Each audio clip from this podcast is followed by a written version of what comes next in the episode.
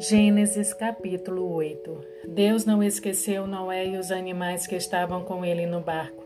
Ventos, mandados por ele, sopraram sobre a terra e com isso foi baixando o nível das águas. As fontes subterrâneas foram fechadas, pararam de lançar água para cima da terra. Também os céus pararam de despejar chuvas na terra.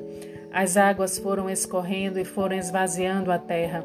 Depois de 150 dias de inundação total, no dia 17 do sétimo mês, o navio ficou parado no alto das montanhas de Ararat.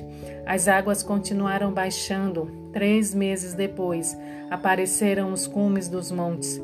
Quarenta dias mais tarde, Noé abriu uma janela que tinha feito e soltou um corvo. O corvo ficou a voar indo e voltando até a terra ficar inteiramente seca.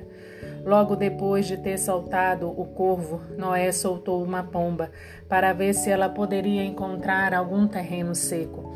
Não achando lugar onde pisar, a pomba voltou a Noé. As águas ainda cobriam a terra. Noé estendeu a mão para fora e recolheu a pomba. Sete dias mais tarde, Noé soltou a pomba de novo. Desta vez ela só voltou de tarde ao navio. Trazia no bico uma folha nova de oliveira. Assim, Noé ficou sabendo que restava pouca água da grande inundação. Noé deixou passar mais uma semana e tornou a saltar a pomba. Ela não voltou mais. Vinte e nove dias depois disso, no dia em que Noé fez seiscentos e um anos, a terra ficou seca. Noé fez uma abertura no barco olhou e viu que a terra já não estava com sinais de águas. Perto de oito semanas de mais se passaram. Exatamente no dia 27 do segundo mês do ano 601 de Noé, a terra estava seca. Então Deus disse a Noé: Saia do navio com a sua mulher, os seus filhos e as suas noras.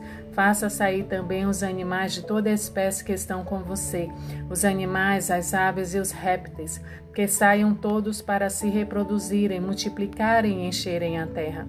Assim Noé, seus filhos, sua mulher e suas noras saíram do navio.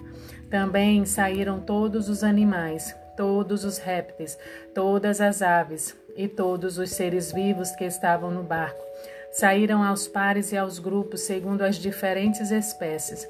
Noé construiu um altar e sacrificou nele animais e aves aceitáveis a Deus. Apresentou as ofertas queimadas.